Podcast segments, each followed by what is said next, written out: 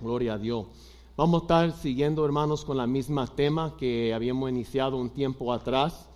Los muchachos me pueden ayudar a ponerlo. El tema principal es la raíz del problema, es el problema con nuestro corazón. Si se recuerdan anteriormente, pueden buscar el mensaje a, principio. Empezamos te dando una definición de qué es el corazón este, a través de un mensaje estilo sistemática. La segunda vez fue identificando la enfermedad del corazón. Y hoy intentamos a través y con la ayuda del Espíritu Santo a entender cuál es la cura para nuestro corazón. Porque de nada vale que si nosotros identificamos los problemas, si nosotros no podemos tener la cura para sanar este gran problema que tenemos en nuestro corazón. Y queremos empezar con el versículo principal de esta serie, que ha sido Proverbios 4:23 sobre todas las cosas, cuida tu corazón, porque este termina el rumbo de tu vida. No hay nada más precioso, no hay nada más valioso, no hay nada más importante para Dios y para nosotros que no sea nuestro corazón. Y a veces, muchas veces, si somos honestos, es la cosa que menos cuidamos. Es la cosa que a veces estamos tan rápido para entregarlo a cualquier persona o entregarlo a cualquier cosa o llenarlo de cualquier cosa y no lo cuidamos. Porque no entendemos o no hemos entendido bien lo que dice la palabra, es que dependiendo de lo que nosotros llenamos nuestro corazón o dependiendo que tiene nuestro corazón, va a dirigir el paso de nuestra vida. Se podría decir, la tengo aquí, eh, este dice, lo que sea, excuse me, lo que sea que amas, estás dispuesto a sacrificarse por eso. Y es muy cierto. Sacrificar, hablamos de, rendir a algo por el bien, por otra cosa. Se lo explico. Cuando Rosalind y yo, mi esposa, este, nos hicimos novios allá en Jaime A. Collazo del Río, allá en, en, en Morovi, la isla menos Morovi. Entonces tenía 15 años de edad. Y para entonces, a esa edad tan temprana edad, yo tenía vicios. Usaba marihuana, fumaba, bebía. Y todavía no había tenido un encuentro con Cristo, todavía no había entregado mi vida al Señor. Pero mi esposa y yo nos hicimos novios para entonces. Y me recuerdo que, el, ya me recuerdo de tiempo porque fue el 7 de mayo que nos conocimos y el 16 de mayo, que viene siendo su cumpleaños, fue cuando hicimos novios oficialmente, en 1927. Entonces me recuerdo que ella sabía o supo y sabía que yo fumaba. Entonces es un mal vicio de tener, pero algunos que han sido tenido ese vicio sabe que para dejar de fumar de un día al otro no es nada fácil, como cualquier vicio especialmente cuando no está lleno del Espíritu Santo, porque eso vamos a hablar más adelante. Pero se lo, comparto con ustedes por esta razón, porque ella me dijo, si tú vas a estar conmigo, tú tienes que dejar de fumar. Y yo dije, espérate, que tengo que dejar el Marlboro Light. Pero sabe que hermanos, no tuvo que pensarlo mucho. Porque yo sabía lo que yo tenía frente a mí, valía la pena sacrificar algo que me daba un gusto por tiempo corto. Y eso es lo que significa sacrificar por lo que amas. O sea, tú estás dispuesto a cambiar o dejar algo por algo que tú quieres. Eso, por eso la palabra de Dios es tan fuerte en cuanto cuando dice tenemos que cuidar nuestro corazón. Porque cuando tú amas algo o algo tiene, es dueño de tu corazón, tú vas a sacrificar por esa cosa y a veces sacrifica cosas buenas para algo que no es tan bueno. Tú sabes que hay muchas veces que hay personas que aman a sus hijos o a su cónyuge tanto que ya Dios no ocupa el primer lugar en su vida.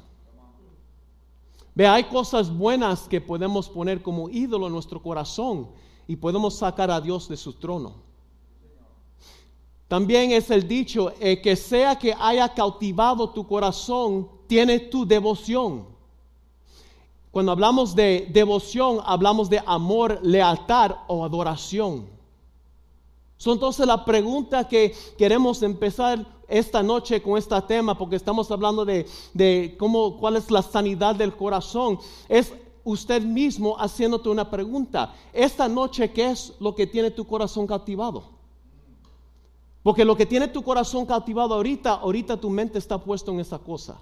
Lo que tiene cautivado tu mente ahorita, tú inviertes mucho tiempo en esa cosa. El que tiene tu mente y tu corazón cautivado ahorita, sacrificias cosas para eso. Tú sabes que hay gente que se vuelve en vicio las drogas. Eso lo tiene cautivado. Eso es el amor de ellos. Porque cuando hablamos de amor, hablamos y pensamos en cuestión de sentimiento. Es lo que estás dispuesto a sacrificar por esa cosa. Una persona agarrado en el vicio está dispuesto a sacrificar su familia, su seguridad, su bienestar, por llenar el vicio, por alimentarlo. La pregunta que no esta noche es, ¿qué es que te tiene a ti cautivado. Porque yo estoy seguro, como todo, hubo un tiempo en ese primer amor que Dios te tenía cautivado. Te levantaba en la mañana pensando en Él y te acostaba pensando en Él. ¿Te recuerda esas canciones? Cada persona aquí cuando vino a Cristo tiene una canción. Es igual mi esposa y yo. mi canción de mi esposa y yo es Billy Ocean, Suddenly. I used to think that love was just a fairy tale. Before that first hello, before that first smile. But if I had to do it all again, I wouldn't change a thing because this love is everlasting. Cada persona tiene su canción porque eso le trae unos recuerdos. Y cada persona aquí tiene unos recuerdos cuando vinieron a Cristo al principio. Esa canción de amor. Que cuando tú oías esa canción, tú era como una fragancia que tú te quedabas enamorado del Señor y tú podías escuchar esa canción una y otra vez. La pregunta es, ¿qué fue lo que pasó? ¿Qué vino a usurpar el lugar y el amor de Dios en tu vida? ¿Sabe que Dios no quiere tomar el segundo plato, el segundo lugar de nada ni nadie? Incluso lo indica en su palabra. Vino alguien y le preguntó a Jesús una vez, Maestro, ¿Cuál es el mandamiento más importante en la ley de Moisés?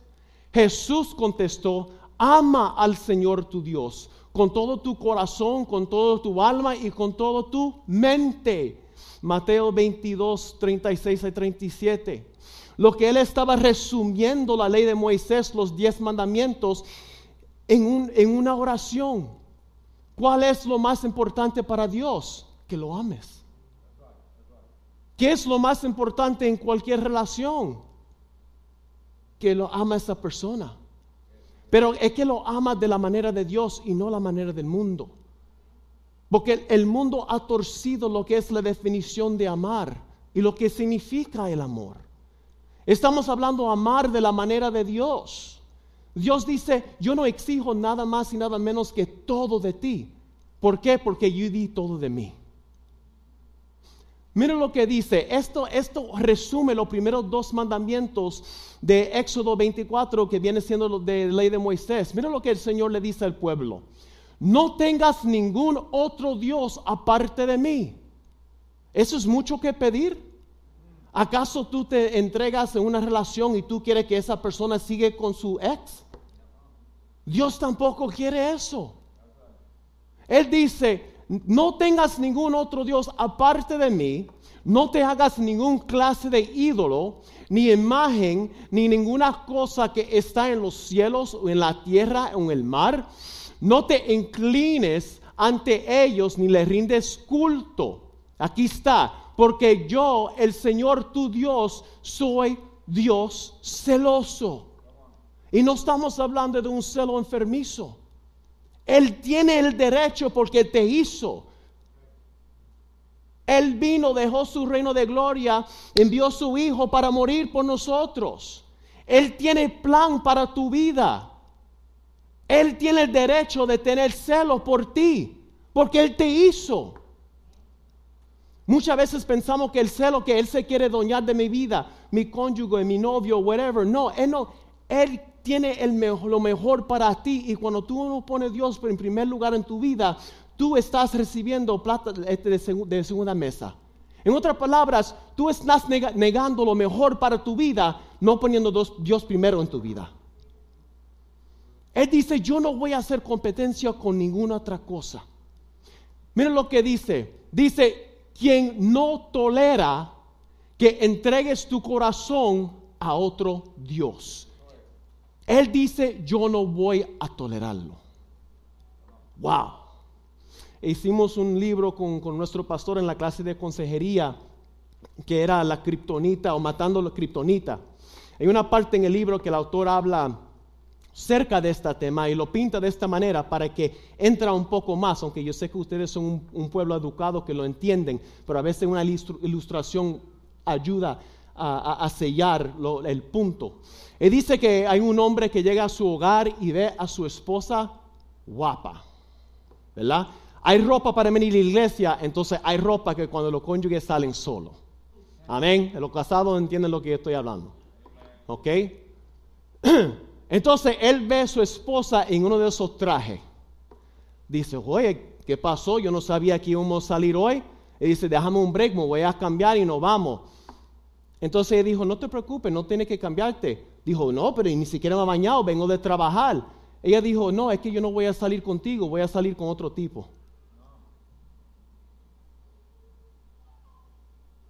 Y así es cuando nosotros venimos a Dios y metemos otra cosa en nuestra, vida o traemos cosas del pasado que ocupan el lugar de Él.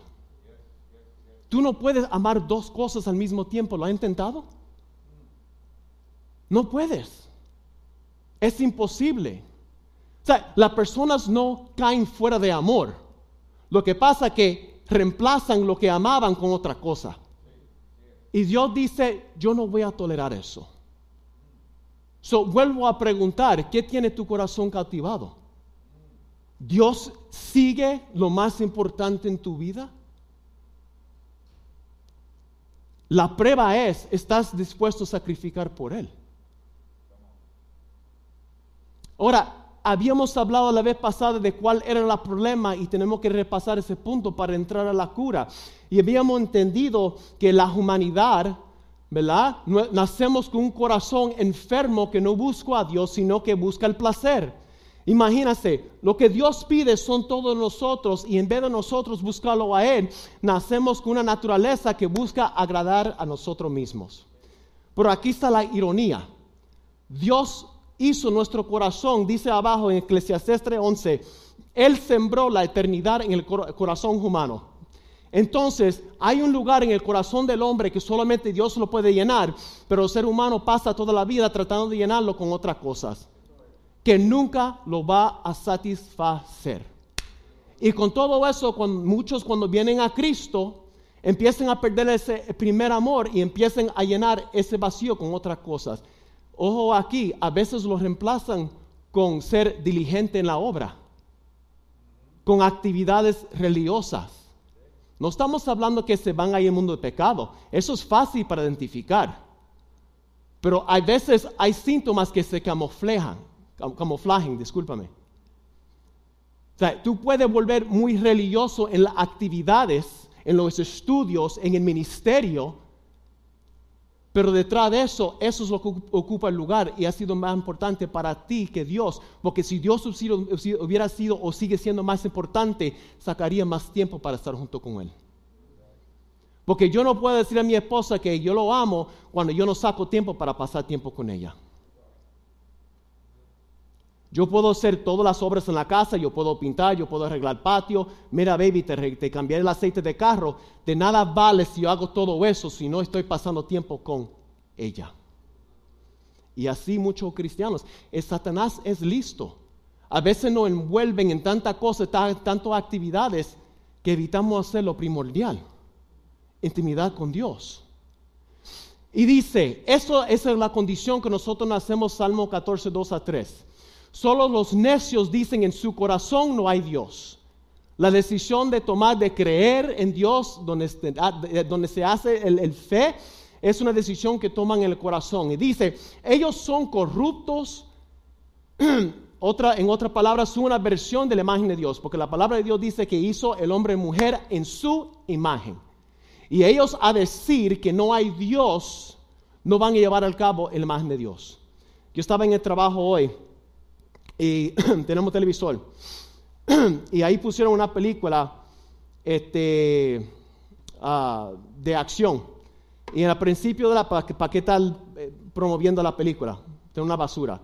Y la cosa es que al principio de la película enseñan el mono, Lucy, y como los seres humanos vienen de los monos.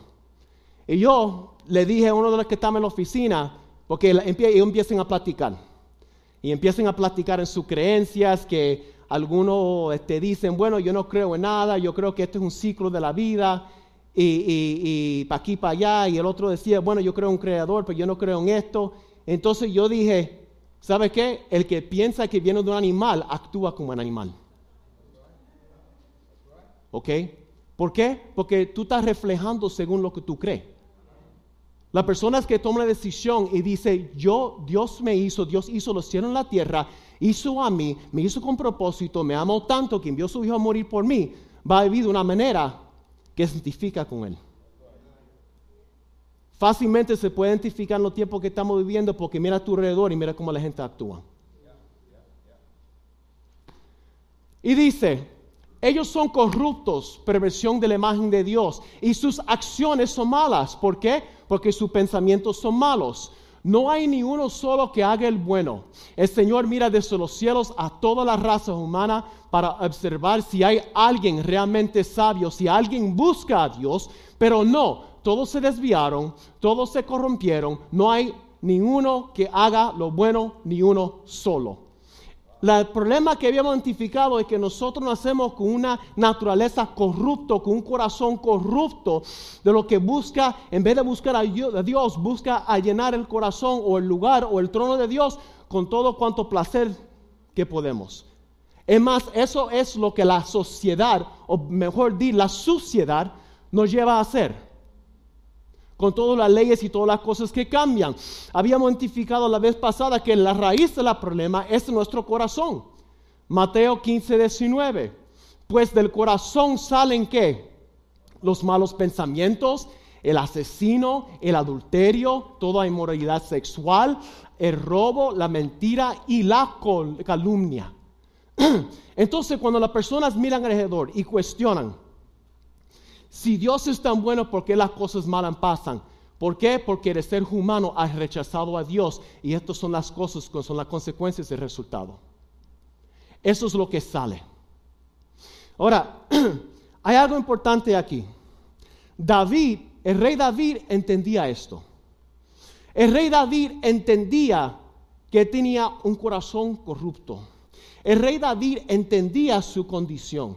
Tú sabes que en esos pasos, este, eh, muchos de esos pasos de consejería dicen de que el primer paso es que la persona se tiene que identificar que tiene un problema para poder ayudarlo. El rey David entendía y conocía su corazón. Él no trataba ni fingía hacer algo que no era. Es más, mira cómo el rey lo dice después que fue confrontado con su adulterio. En Salmo 51. Él dice, lávame de la culpa hasta que queda limpio y purifica mis pecados. Yo tengo que parar ahí. Entiende lo que el rey David está entiendo, porque a veces leemos eso demasiado rápido. El rey entendía que él podía ofrecer sacrificios para sus pecados. Eso fue el sistema que Dios estableció. Pero lo que el rey entendía era que por más cabros, por más vacas, por más animales, animales que derraba su sangre, no limpiaba su conciencia del acto que él había hecho. El rey David entendía que él necesitaba algo más, además de sangre de animales, para poder limpiar su conciencia de todos los actos que él había hecho. Y el rey está hablando y pidiendo al Mesías a Jesús. Él dice, versículo 3, pues reconozco mis, mis rebeliones Dice, día y noche me persiguen. Y no es así. No es así que tú haces algo y le pides perdón a Dios y tú lees en Juan 1.9 y tú sabes que Jesús es, fiel para perdonar tus pecados, pero dame una pregunta, ¿te sientes perdonado a veces? Te levantas el día siguiente, aunque tú sabes que cada día nuevas son sus misericordias, y sigue cargando con las cosas del día anterior. Por eso dice, me persigue el pecado. Él lo dice. Él sabía que había una necesidad de, él necesitaba algo además de sangre de, de cabros y corderos y vacas para poder limpiar su conciencia. Y dice, versículo 4, contra ti y solo ti he pecado he hecho lo que es malo ante tus ojos, pues soy pecador de nacimiento, así es desde el momento en que concibió mi madre. Eso es algo impresionante, hermanos, porque David reconoce su estado. Él entiende que él nació con esta condición. Y él quiere y le está exigiendo, está pidiendo a Dios que haga algo. Porque aquí está la cosa. David amaba a Dios. Él quería servirlo, pero entendía que tenía otra naturaleza que le dominaba más y estaba más fuerte. So, miren lo que pide David. Versículo 7. Purifica mis pecados. Bájame los monitores un poquito, que estoy en un poquito de zumbido. Disculpa que le molesta en medio de. Le, quito la, la conexión.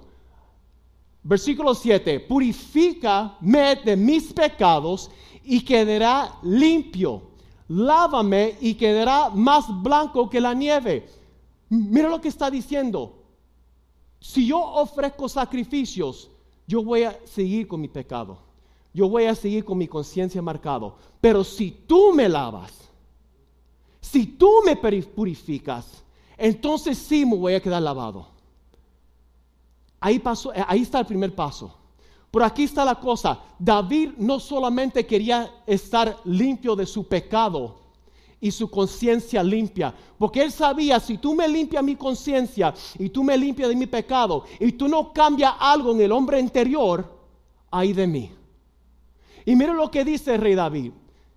Versículo 10. Cree en mí, oh Dios, un corazón limpio El rey está pidiendo a Dios, no solamente quiero que tú me limpias de mi pecado, tú me vas a limpiar, mi conciencia va a quedar limpio, pero si tú no hagas algo con este viejo corazón, yo voy a regresar a hacer la misma cosa otra vez. Yo necesito un milagro. Yo necesito que primero tú me lavas, que Jesús lo hizo con la sangre de este, cuando eh, la sangre que derramó en la cruz. Entonces dice, pero yo necesito algo más, Señor. Yo necesito que tú cambias este corazón. Pero no quedó ahí. Mira lo que dice. Y renueva un espíritu fiel dentro de mí. Él dice, yo necesito tres cosas de ti, Señor. Yo no puedo sacrificar carne, yo no animales, no hay nada que me va a quitar esa culpabilidad. Yo primeramente necesito que tú hagas un milagro. Yo necesito que de alguna manera tú te provees un cordero que limpias mi pecado me haces blanco y me limpia la conciencia. Ya Dios tenía a Jesús esperando para hacer eso por nosotros. Él dice, pero yo no puedo quedarme así porque yo no solamente quiero que me limpies, yo quiero que tú me cambies. Yo necesito que tú me des un corazón nuevo, pero no solamente se queda ahí, porque yo sé como mi corazón, porque lo que Dios cuando cambia el corazón del hombre, que más, más adelante, te hace un corazón tierno y receptivo. Yo necesito que tú pongas un espíritu nuevo dentro de mí. Y eso es lo que hace en la vida de creyente cuando te llena del Espíritu Santo. Y eso lo vamos a ver ahorita. Ve, David era un hombre detrás del corazón de Dios.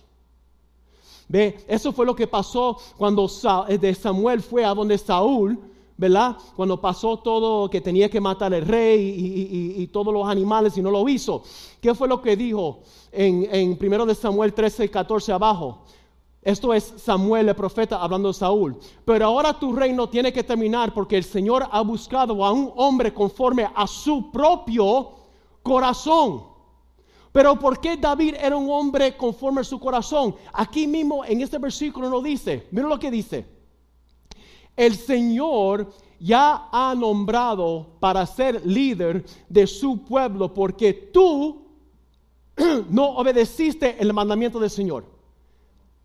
Ojo acá, aquí mismo nos dice por qué David era un hombre detrás del corazón de Dios, diciéndonos qué fue lo que Saúl no hizo. Lo que Saúl no hizo era obedecer a Dios.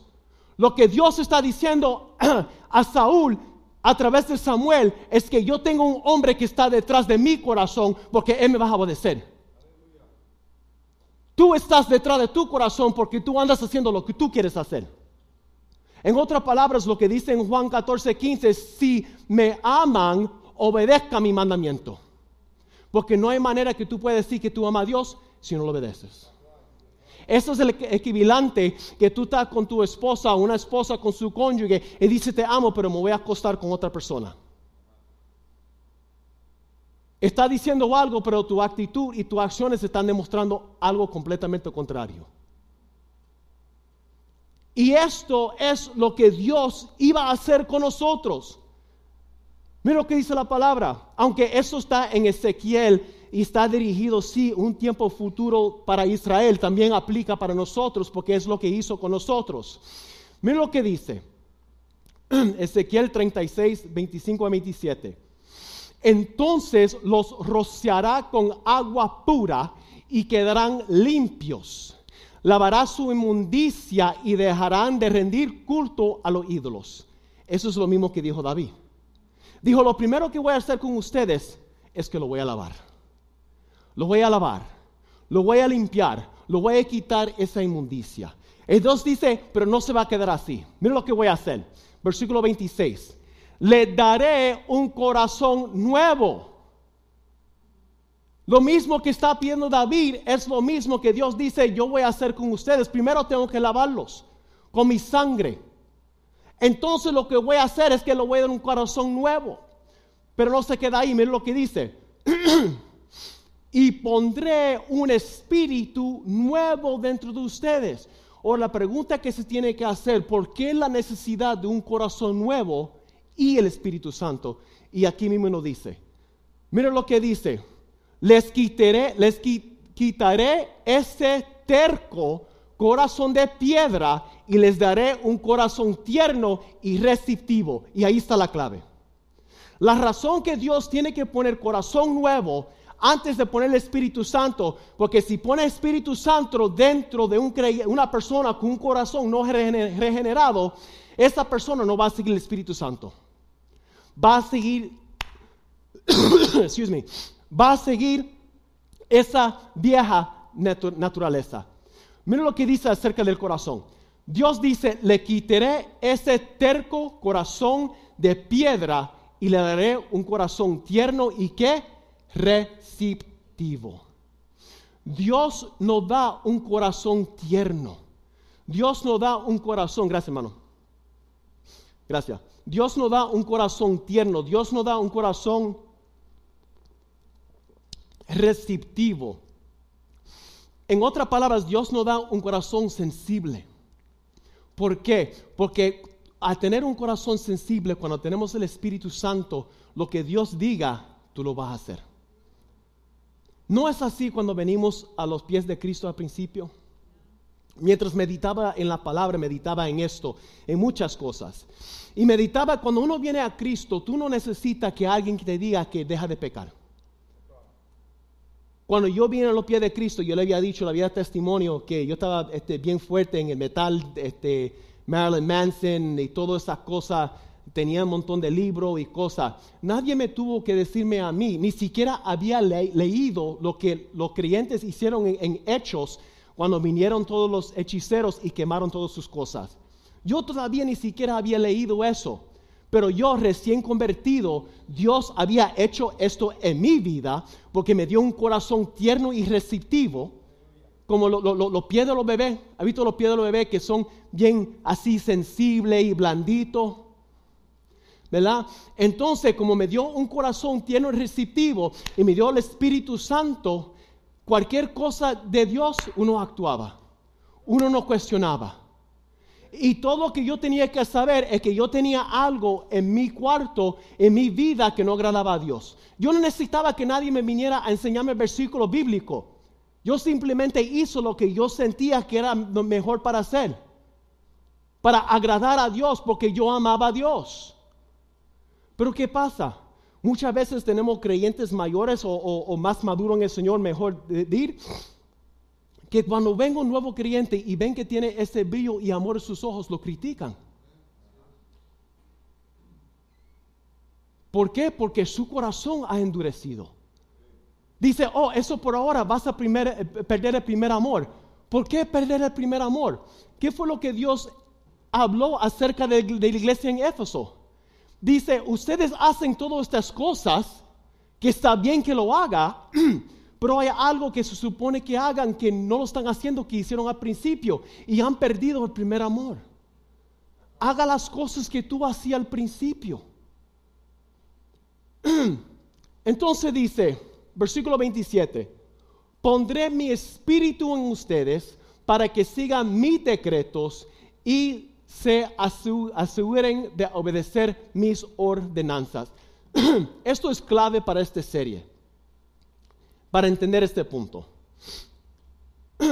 Primero, la cura para el corazón es que Dios no tiene que limpiar de nuestro pecado.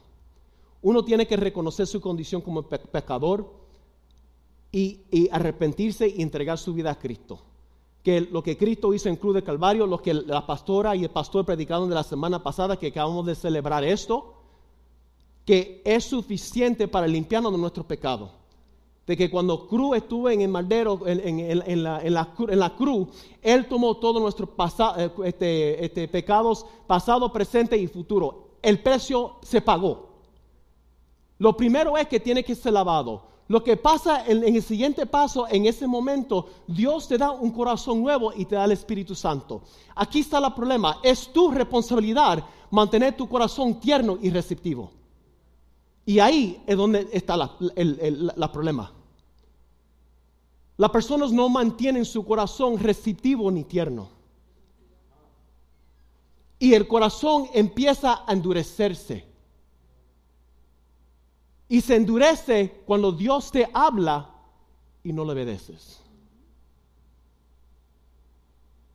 Es como cuando tiene las manos. En mis manos tengo un montón de callos y sé que los hermanos tienen que trabajan aquí.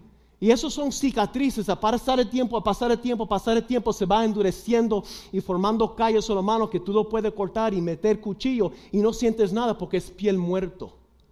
Pero esa capa se forma a través del tiempo. Igual cuando nosotros no obedecemos la voz del Espíritu Santo nuestra vida, nuestro corazón se empieza a endurecer hacia la voz de Dios.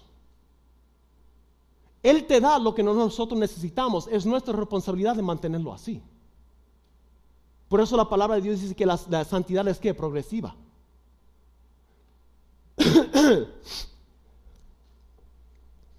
Ahora, Aquí se explica claramente en lo que Jesús dijo aquí en Mateo 9:17 cuando dice, y nadie pone vino nuevo en cueros que viejos.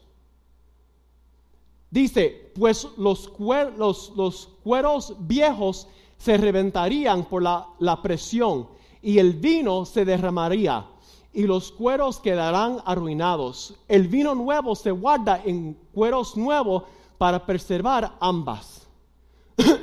Ahora, para que entienda ese, proceso, simple, sencillamente, es que los cueros son pieles de animales y ahí donde se ponía el vino para que se fermentara.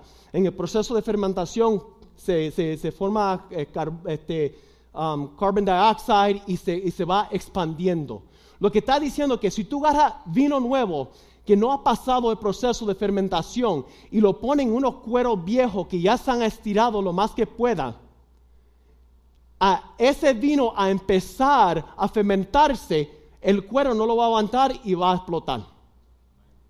Dice, si yo te voy a dar vino nuevo, el Espíritu Santo, yo te tengo que dar un cuero nuevo para poner eso adentro, que es un corazón nuevo. Y eso es lo que hace.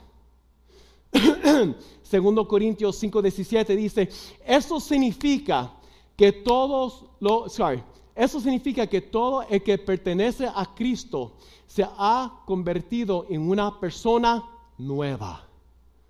La vida antigua ha pasado, una nueva vida ha comenzado. Pero es tu responsabilidad de mantenerlo así.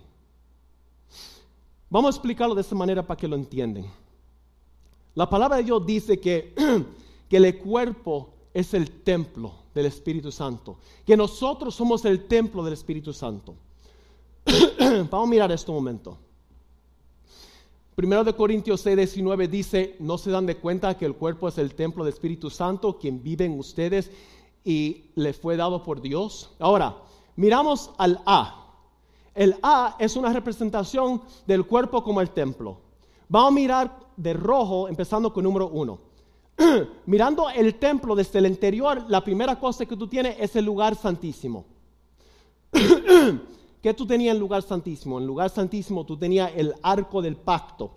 ¿verdad? Era el lugar donde el sumo sacerdote solamente, podía entrar una vez al año. A seguir en el número 2, en, el, en el A, es el lugar santo.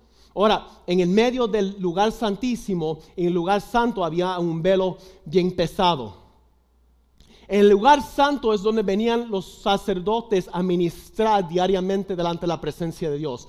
Donde estaba el pan de la presencia, donde estaban los calenderos, las velas que tenían que mantener prendido, donde estaban los incensios. Ahora pasamos al 3, que viene siendo el atrio. Ya estamos afuera del templo. Y aquí donde se encuentran, donde se quemaban los sacrificios, este, donde se lavaban los animales, donde los sacerdotes se, se lavaban. Pero la razón que le digo todo eso, porque que ustedes, quiero que ustedes comprenden y entienden el cuerpo como el templo de Dios. Ya entienden lo que es el cuerpo de Dios, pero mira ahora lo que viene representando nuestro cuerpo con cada, cada área del templo. el lugar santísimo viene siendo el lugar donde está ubicado el Espíritu.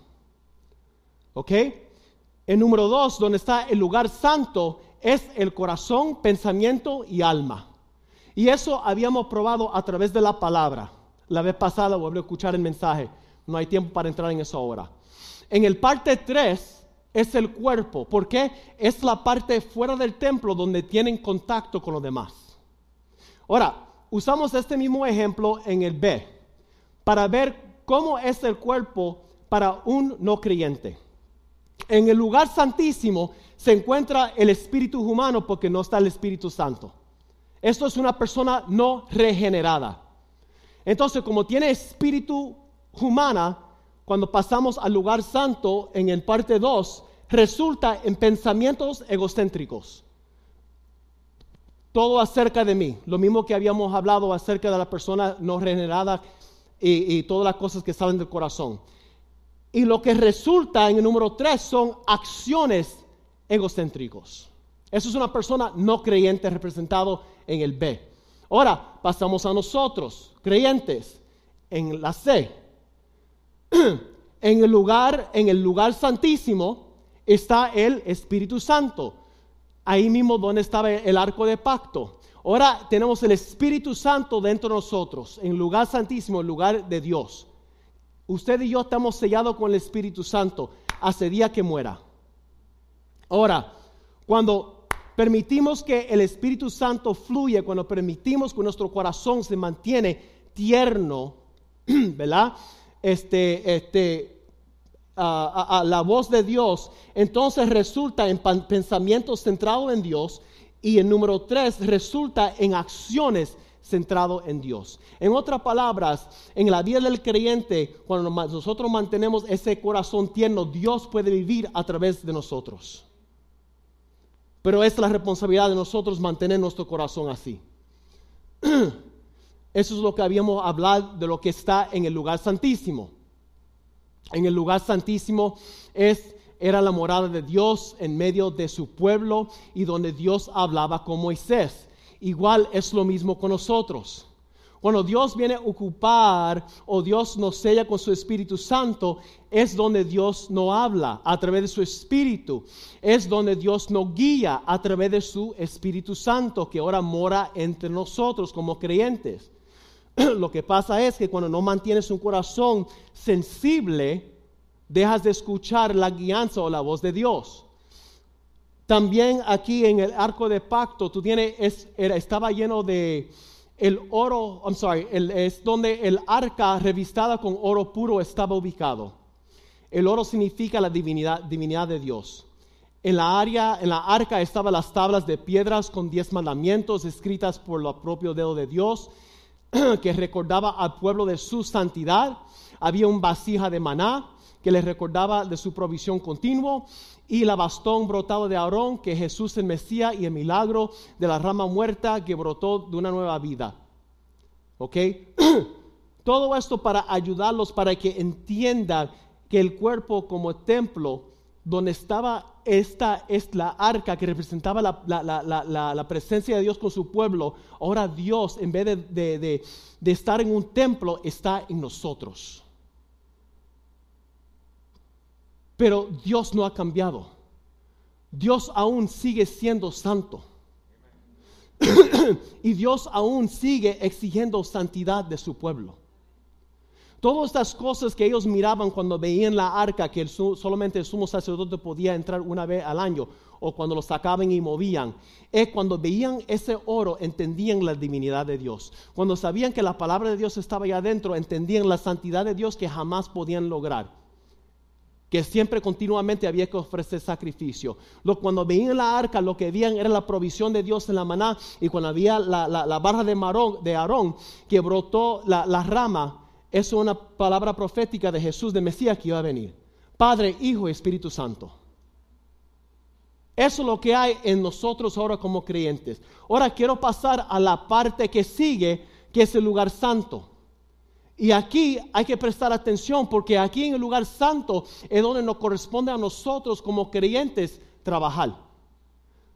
Excuse. Ahora, era responsabilidad del sacerdote mantener el lugar santo. Como le había dicho, aquí es donde trabajaban los sacerdotes. Ahora, también es la responsabilidad de nosotros de mantener nuestro lugar santo, que viene siendo nuestra mente, corazón y alma. Cuando explicamos eh, atrás en la, gráfica, el lugar santo en el cuerpo como, como, el templo viene representando nuestra alma, nuestro corazón y nuestra mente.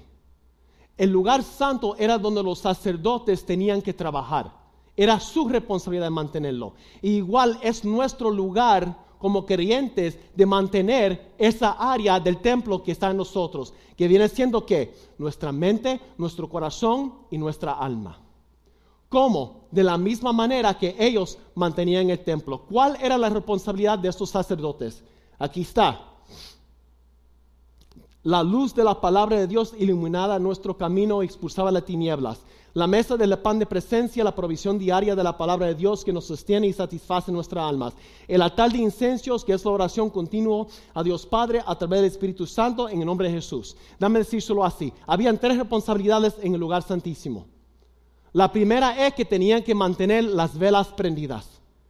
Mantener las velas prendidas es la luz de la palabra de Dios. Tú y yo como creyentes tenemos la responsabilidad de mantener la vela prendida, la luz de la palabra de Dios en nuestras vidas lo que viene siendo nuestra mente, nuestro corazón y nuestra alma. Igual que los sacerdotes tenían que entrar todos los días para asegurarse que la vela estaba prendida, nosotros como creyentes tenemos la responsabilidad para mantener la palabra de Dios alumbrando en nuestras almas, nuestro corazón y nuestra mente. Para poder mantener un corazón tierno y receptivo al Espíritu Santo. La segunda parte es el pan. Había el pan de presencia, había doce panes que representaban, representaban los doce tribus de Israel. ¿Qué viene representando el pan? Jesús dijo a los discípulos un día cuando estaba en, Samaria que tenía hambre y estaba hablando con la, la mujer samaritana, dijo, yo tengo un pan que ustedes no conocen, yo tengo una comida que ustedes no conocen, y es que hacer la voluntad de mi Padre. ¿Qué es el pan? El pan es obedecer. El pan es obedecer, saber ya lo que tú sabes que tiene que hacer para mantener un corazón tierno y receptivo. La tercera parte que es el incenso. Ellos tenían que mantener incenso quemándose delante de la presencia de Dios, al frente de la cortina que separaba el lugar santo del lugar santísimo. ¿Qué es el incenso? La oración. Estas son las tres cosas claves en la vida del creyente, en la vida de nosotros, que nosotros tenemos que mantener diariamente si nosotros queremos mantener un corazón tierno y receptivo a la voz del Espíritu Santo. O mejor decir, si tú quieres vivir en victoria, estas son las cosas que tú tienes que hacer. Si hacemos estas cosas, mantendremos nuestro corazón tierno y receptivo a la dirección del Espíritu Santo. Ahora, la palabra nos dice, ahora, ¿por qué tenemos un corazón nuevo, como ya habíamos dicho, y tenemos el Espíritu Santo ahora? Tenemos una batalla. Dios nos da el Espíritu Santo, en otras palabras, Dios nos da el poder y el deseo de obedecerlo. Y nos da un corazón nuevo, pero es la responsabilidad de nosotros de mantener el corazón limpio, eterno y receptivo a la voz del Espíritu Santo.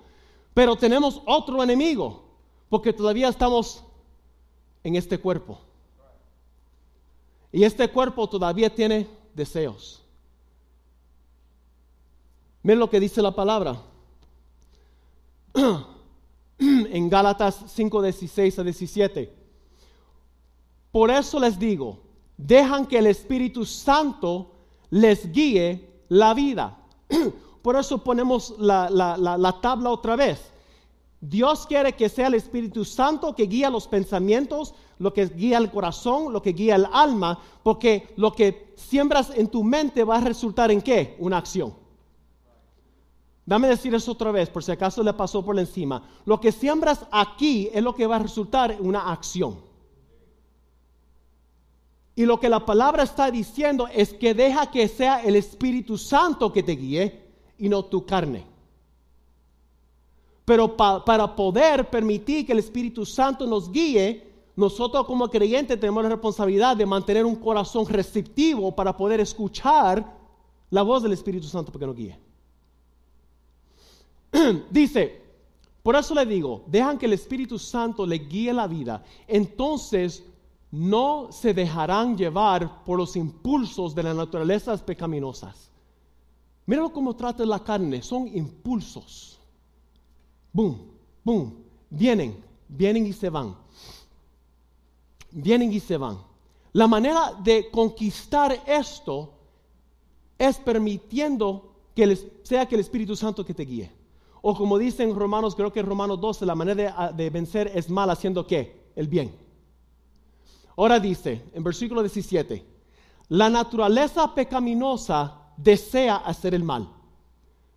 Nosotros no podemos estar, eh, tener, tener la, cabeza metida en la tierra. Tú y yo tenemos una naturaleza todavía que desea hacer el mal. Ahí está. Vamos a, tener que lidiar esto hasta que el día que Cristo venga o que nos morimos pero no tenemos que ser víctimas. Podemos ser vencedores sobre esta naturaleza. Pero tú tienes que hacer tu trabajo. La naturaleza pecaminosa desea hacer el mal, que es precisamente lo contrario de lo que quiere el Espíritu Santo. ¿Qué quiere decir eso? Que el Espíritu Santo quiere hacer lo contrario, quiere hacer el bien. Ahora lo que dice, y el Espíritu Santo nos da deseos que se oponen a los deseos de la naturaleza pecaminosa. Ya vamos con el pie derecho. Tenemos el Espíritu Santo que nos está dando el deseo. Tú tienes Dios dentro de ti dándote el deseo de obedecerlo. Pero tú y yo tenemos que mantener el corazón receptivo y tierno para poder seguir la guianza del Espíritu Santo.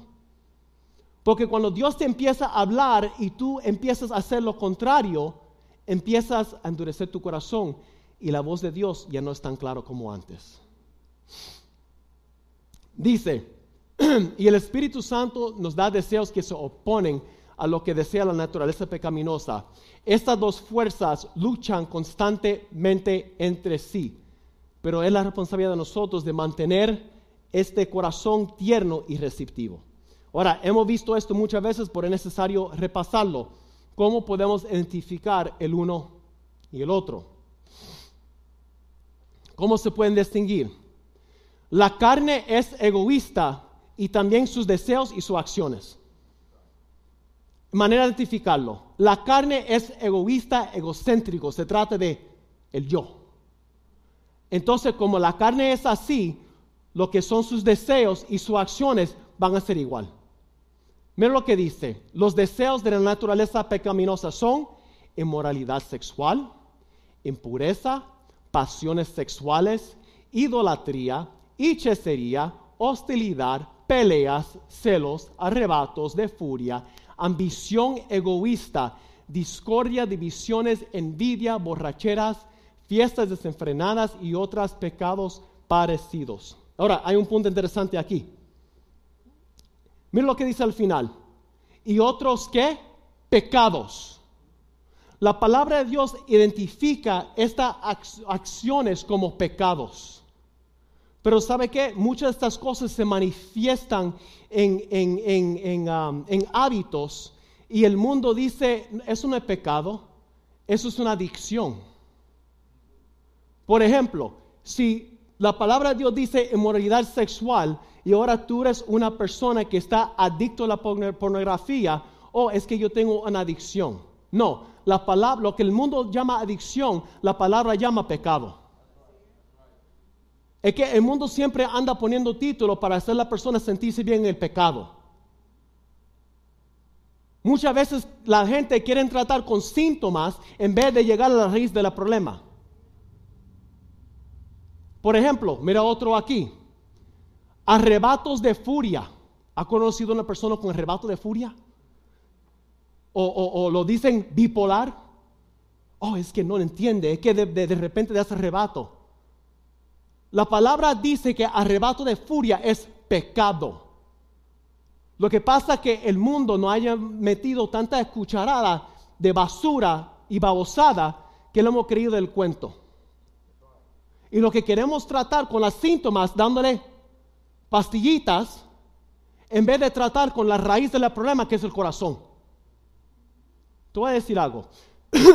la palabra de Dios dice que Eliseo, el profeta, Creo que estaba en Jericó, si no, me acuerdo bien. Cuando estaba en Jericó, vinieron una gente a donde él. Le dijeron, mira, tenemos un problema aquí. El lugar está bien bonito, pero la agua está contaminada. Hay problema con el agua. Dijo, sí, ok, tráeme una vasija nueva y échamelo sal, échame sal. Le trajeron la vasija, lo más seguro que era de, whatever, de y le echaron sal, era nueva. Lo donde él fue, no fue a echarlo en cualquier riachuelo. Él fue al fuente donde salía el agua para echar la sal ahí. Porque para tratar con los síntomas, echarlo a cualquier lado. Dijo, hay que llegar al, raíz donde está saliendo el agua y echar la sal aquí va a cambiar todo el agua. Y así hay que ser con el corazón. El mundo no tiene convencido que estos son problemas psicológicos o síntomas o adicciones. No, la palabra es claro, dice, lo identifica que son pecados. Esto es la manifestación de una persona que está viviendo en pecado o por la carne. Ahora, lo contrario, dice el Espíritu busca agradar a Dios. También sus deseos y sus acciones.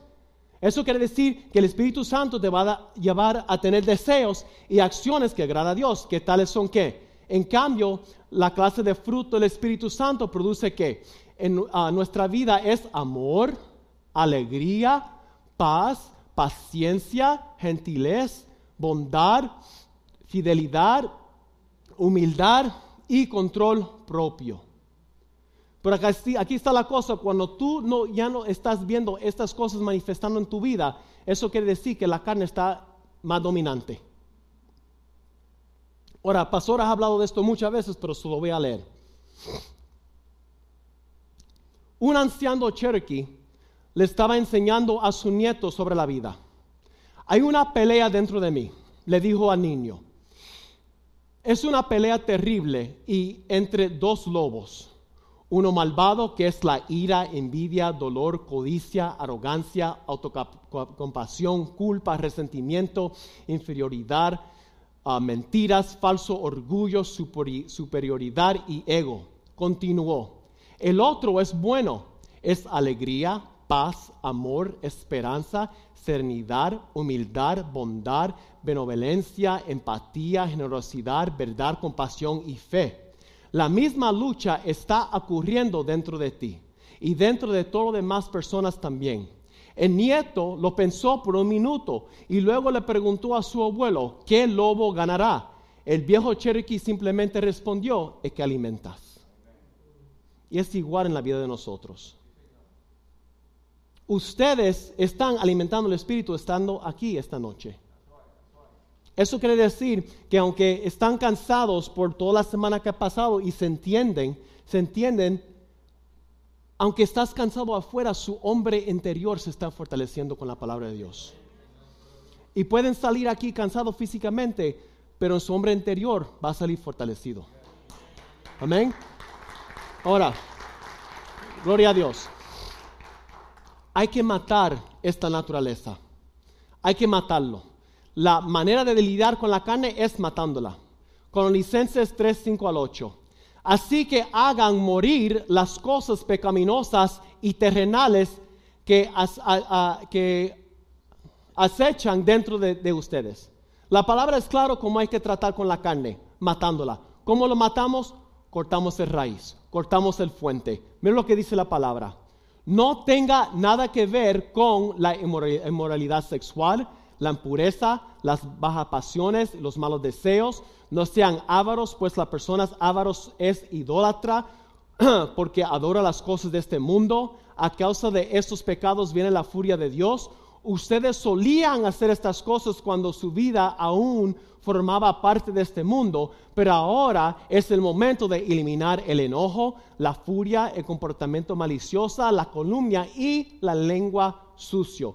En otras palabras, la manera de hacer morir esto es cortando todo lo que tiene que ver con estas cosas. Y algo que el pastor lleva tiempo predicando, algo que tenemos que de limpiar, son lo que tenemos entrando por aquí. ¿Sabe lo que van a celebrar? Y la única razón que lo sé, porque el viene noticia, la cochela, esta porquería basura. Está a punto de celebrar eso. ¿Qué tipo de cosas usted cree que pasa ahí? ¿Qué tipo de basura de música tú crees que ponen ahí? Estaba viendo la noticia y salió el sinvergüenza ese ahí y, y mirando eso y la gente aplaude en eso. Pero si tú no cortas la raíz, ¿cómo tú crees que tu corazón y tu mente se van a mantener limpio? ¿Cómo tú crees que tú vas a mantener un corazón tierno y receptivo hacia Dios si va llenando de basura?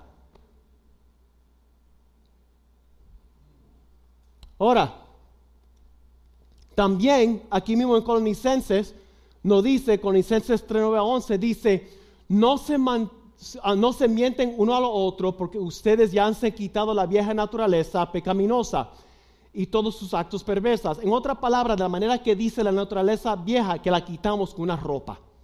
Pero dice que ahora tenemos que vestirnos. Y mira cómo dice la manera que lo hace en versículo 10. Vístanse con la nueva naturaleza y se renovarán a medida que aprenden a conocer a su creador. Tenemos que parar ahí. La manera que nosotros nos vestimos de la nueva naturaleza es aprendiendo de nuestro Creador. En otras palabras, más tiempo que tú pasas en la palabra de Dios, más tú vas a empezar a parecer a Él. Porque vas cambiando tu mente, va llenando tu espíritu, va limpiando tu alma. Mira lo que dice el versículo 10. Vístanse con la nueva naturaleza que renovarán a medida que ¿qué? A medida que aprendan a conocer su Creador. la manera que nosotros cambiamos es a la medida que nosotros vamos conociendo más a Dios. Es como cuando, eh, ah, cuando Moisés entraba al tabernáculo o la, eh, de, reunión y hablaba con Dios cara a cara. La palabra de Dios dice, cuando él salía, su rostro brillaba tanto que tenía que ponerse un velo encima. Lo mismo con los discípulos, cuando los fariseos hablaban con los discípulos, ¿qué fue lo que decían? Estos son hombres claramente que podemos identificar que estaban con Jesús. ¿Por qué? Porque hablan y actúan como Él. Cuando tú estás en la presencia de Dios, cuando tú estás pasando tiempo en oración, cuando tú estás pasando tiempo leyendo la palabra, cuando tú estás pasando tiempo teniendo tiempo íntimo con el Señor, se ve en la manera que tú actúes. Pero también se ve lo contrario cuando no lo haces. Dice en versículo 11, en esta vida no importa, hay que entender esta parte, en esta vida no importa si eres judío o gentil, si está o no circuncisado, si es inculto, incivilizado, esclavo o libre. Lo voy a dar la traducción hoy en día. Aquí no importa si eres mexicano, si eres puertorriqueño, si eres negro, si eres blanco, si eres chino. Esto no importa si tú eres rico o si tú eres pobre. Esto no importa si tú eres mujer o hombre. Mira lo que la palabra de Dios dice. Cristo es lo único que importa y Él vive en todos nosotros. Todas esas cosas que acaba de mencionar son las mismas cosas que nuestra sociedad quiere que nosotros nos enfocamos. Lo que quiere es que nosotros buscamos tener divisiones por cuestión de sexo, que las mujeres no pueden tener derecho porque los hombres las mantienen abajo, que los negros no pueden tener derecho porque los blancos mantienen abajo y lo tienen dividido, hablándonos para aquí y para allá. Esto no es nada nuevo. Lo que dice lo que importa es Cristo. Porque si Cristo vive en ustedes, no importa el color, no importa la raza, no importa el sexo, ustedes van a vivir y reflejar a Cristo y lo menos que se ve. Es lo menos que se ve. Ahora, hay una parte aquí también. Pensamientos piadosos resultarán en acciones piadosos. Ustedes determinan en qué va a fijar su mente. Ustedes determinan. En la mañana te metes en tu carro, tú pones las emisoras. Nadie controla, controla esa emisora. Incluso nosotros tenemos este, unos carros en el, en el trabajo. Son carros encubiertos entonces, cuando yo tengo que hacer un mandado en el carro, que yo me meto en el carro, yo siempre pongo una emisora cristiana y lo, hago la programación y la hago la primera emisora. Para que se meta el carro eh, después de mí, póngala eso, lo va, ¡pum!, la palabra de Dios. Y nunca falla cuando me meto en el carro, lo cambian. Pero por lo menos me vi esos cinco segundos, Dios le ministra a ellos. Pero igual tú y yo, nadie más elige donde usted se fija en su mente. ¿Ha escuchado el dicho que te levantaste del, lado malo de la cama? Tú decides de qué lado de la cama quieres levantar. ¿Qué es la primera cosa que mete en tu mente cuando te levantas? Yo tengo que levantarme a las dos y media para ir a trabajar. Entro a las cuatro de la mañana. Yo estoy ahí en la mañana, yo me levanto, yo me pongo predicaciones, yo pongo cosas. ¿Por qué? Porque yo quiero empezar mi día bien, llenando mi mente de la palabra de Dios. Bajo la mañana, toma mi café, Rosalind me hace desayuno, ella se levanta a esa hora también conmigo, gloria a Dios, por eso me casé con ella, por eso yo dejé el Marlboro Light por ella. Mejor ella que cualquier este, cigarrillo. Ella se levanta, entonces yo estoy ahí leyendo la palabra. Incluso en los días que bajo cansado me dice, hey, que no va a leer la palabra o qué. Amén. Por eso Dios nos dio ayuda idónea. Porque eso va a marcar mi día. Cuando yo salgo de esa puerta, ya yo estoy haciendo un patrón, ya yo estoy decidiendo cómo yo voy a seguir el resto de ese día. No tiene que levantarte una hora temprano, 15 minutos de devoción de tiempo con Dios. Eso puede ser un cambio. ¿Qué es lo que tú estás escuchando en camino para el trabajo? ¿Qué es lo que tú estás escuchando metiendo tu mente en camino a la escuela? Eso hace toda la diferencia. Dios sabe que cada persona aquí tiene tiempo diferente. No todo el mundo tiene tres, cuatro horas para sentarse a meditar en la palabra, pero el tiempo que sí tienes, si lo dedicas a Dios, Dios lo va a bendecir. Amén. Ahora, tenemos la responsabilidad de mantener nuestros corazones tiernos y no permitir que se vuelvan a endurecer. En Hebreos 3:15 dice, recuerda lo que dice, excuse me, recuerda lo que dice cuando oigan su voz no endurezcan el corazón como le hicieron los israelitas cuando se rebelaron. ¿Cómo nosotros endurecemos el corazón? Cuando Dios te manda hacer algo y no lo haces. Así la palabra de Dios nos está recordando en Hebreos, eso fue lo que pasó con Israel. ¿Qué fue lo que pasó? Dios le dijo a ellos, entra a la tierra prometida. Automáticamente relacionamos esto con que Dios no diga que no haga algún tipo de pecado. Y si es cierto, si es cierto, Dios te dice que no fornique, que no tengas relaciones sexuales con, tu, novio, con tu novia, whatever.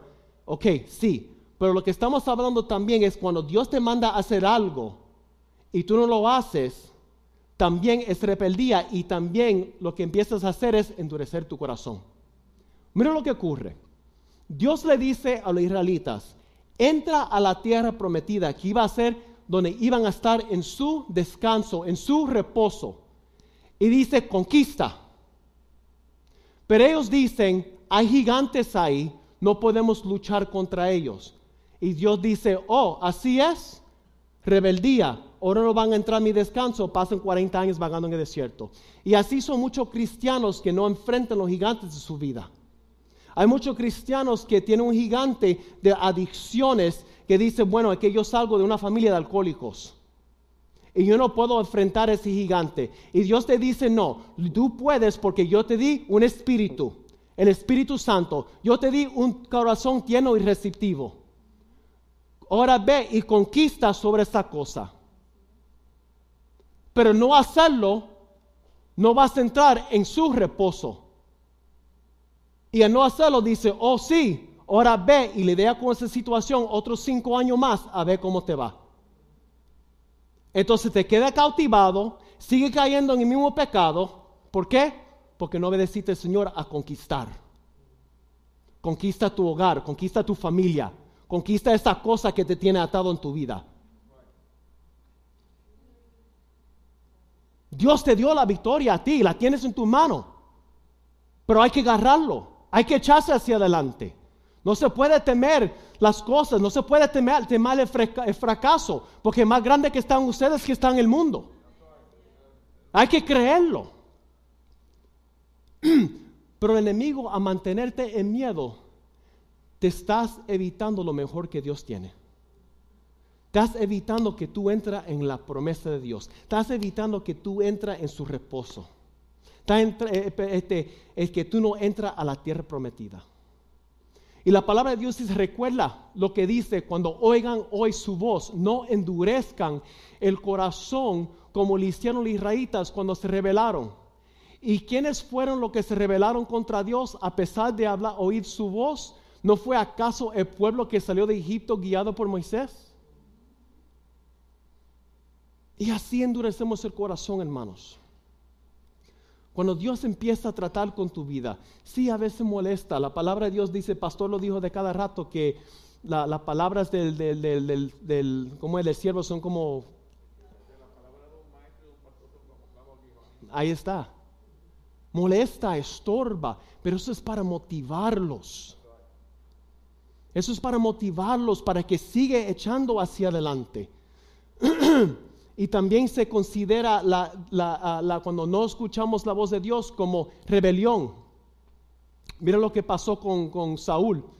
Lo mismo que estamos hablando ahorita, que cuando Dios le manda a, Saúl a qué? A matar al rey y matar las ovejas y todos los animales.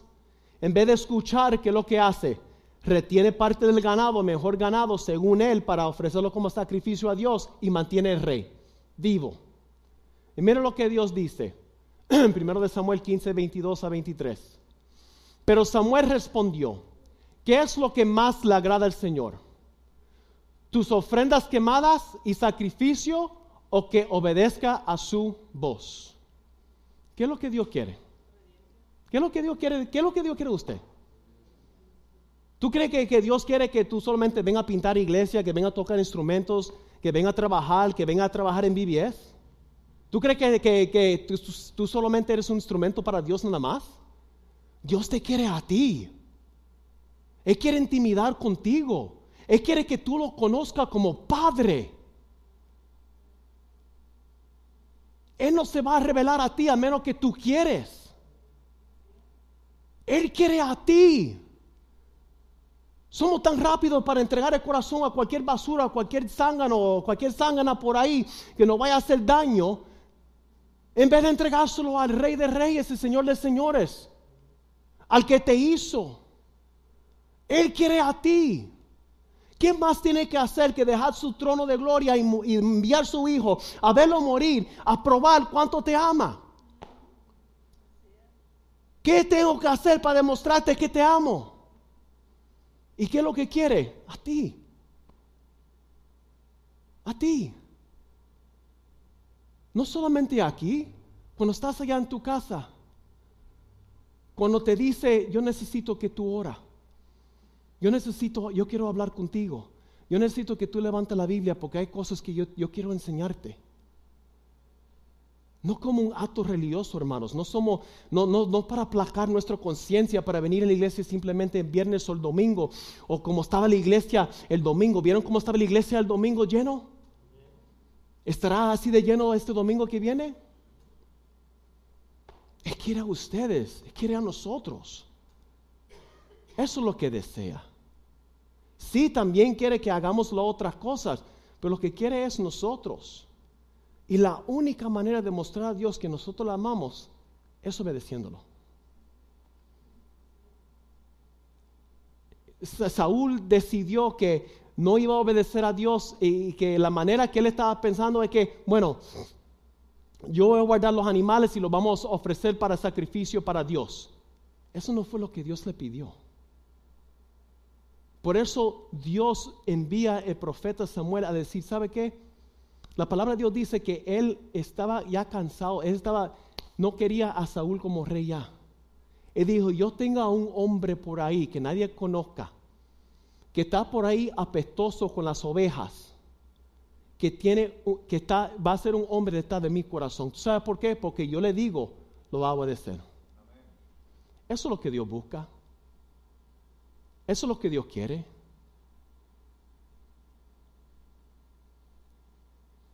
Tú sabes lo que es nuestra adoración, tú sabes lo que es nuestra adoración, no solamente cuando los hijos de Asaf suben aquí a cantar, hermano, y estamos haciendo esto. De nada vale que hagamos esto cuando tenemos el corazón lleno de ídolos y otra cosa. De nada vale que hagamos esto, levantamos la mano cuando tú estás viviendo en fornicación con tu novio, o tú estás viviendo en adulterio, o emborrachándote, drogándote allá afuera.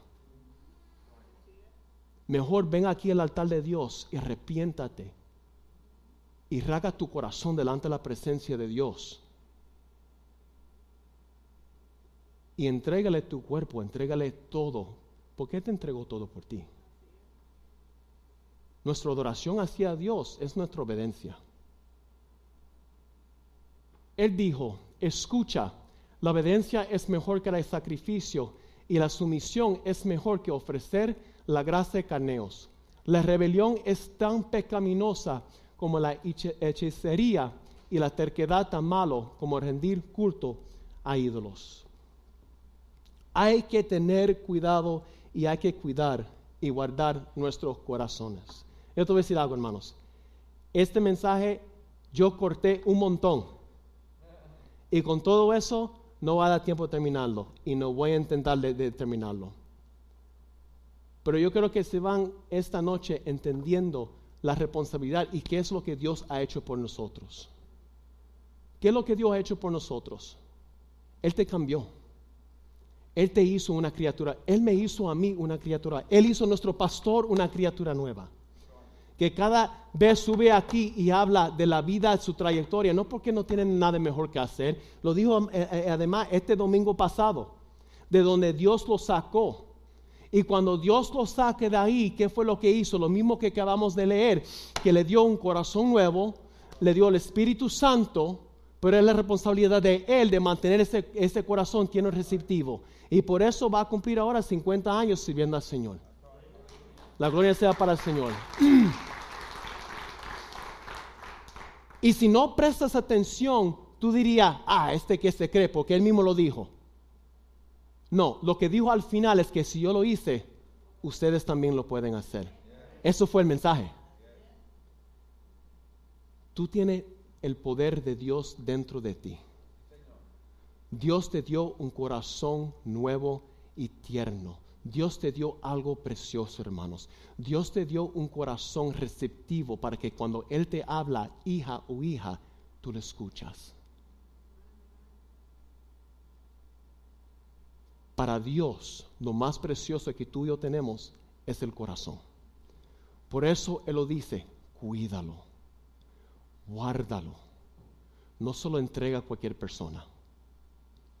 No trata de llenar tu corazón con algo que solamente yo puedo llenar.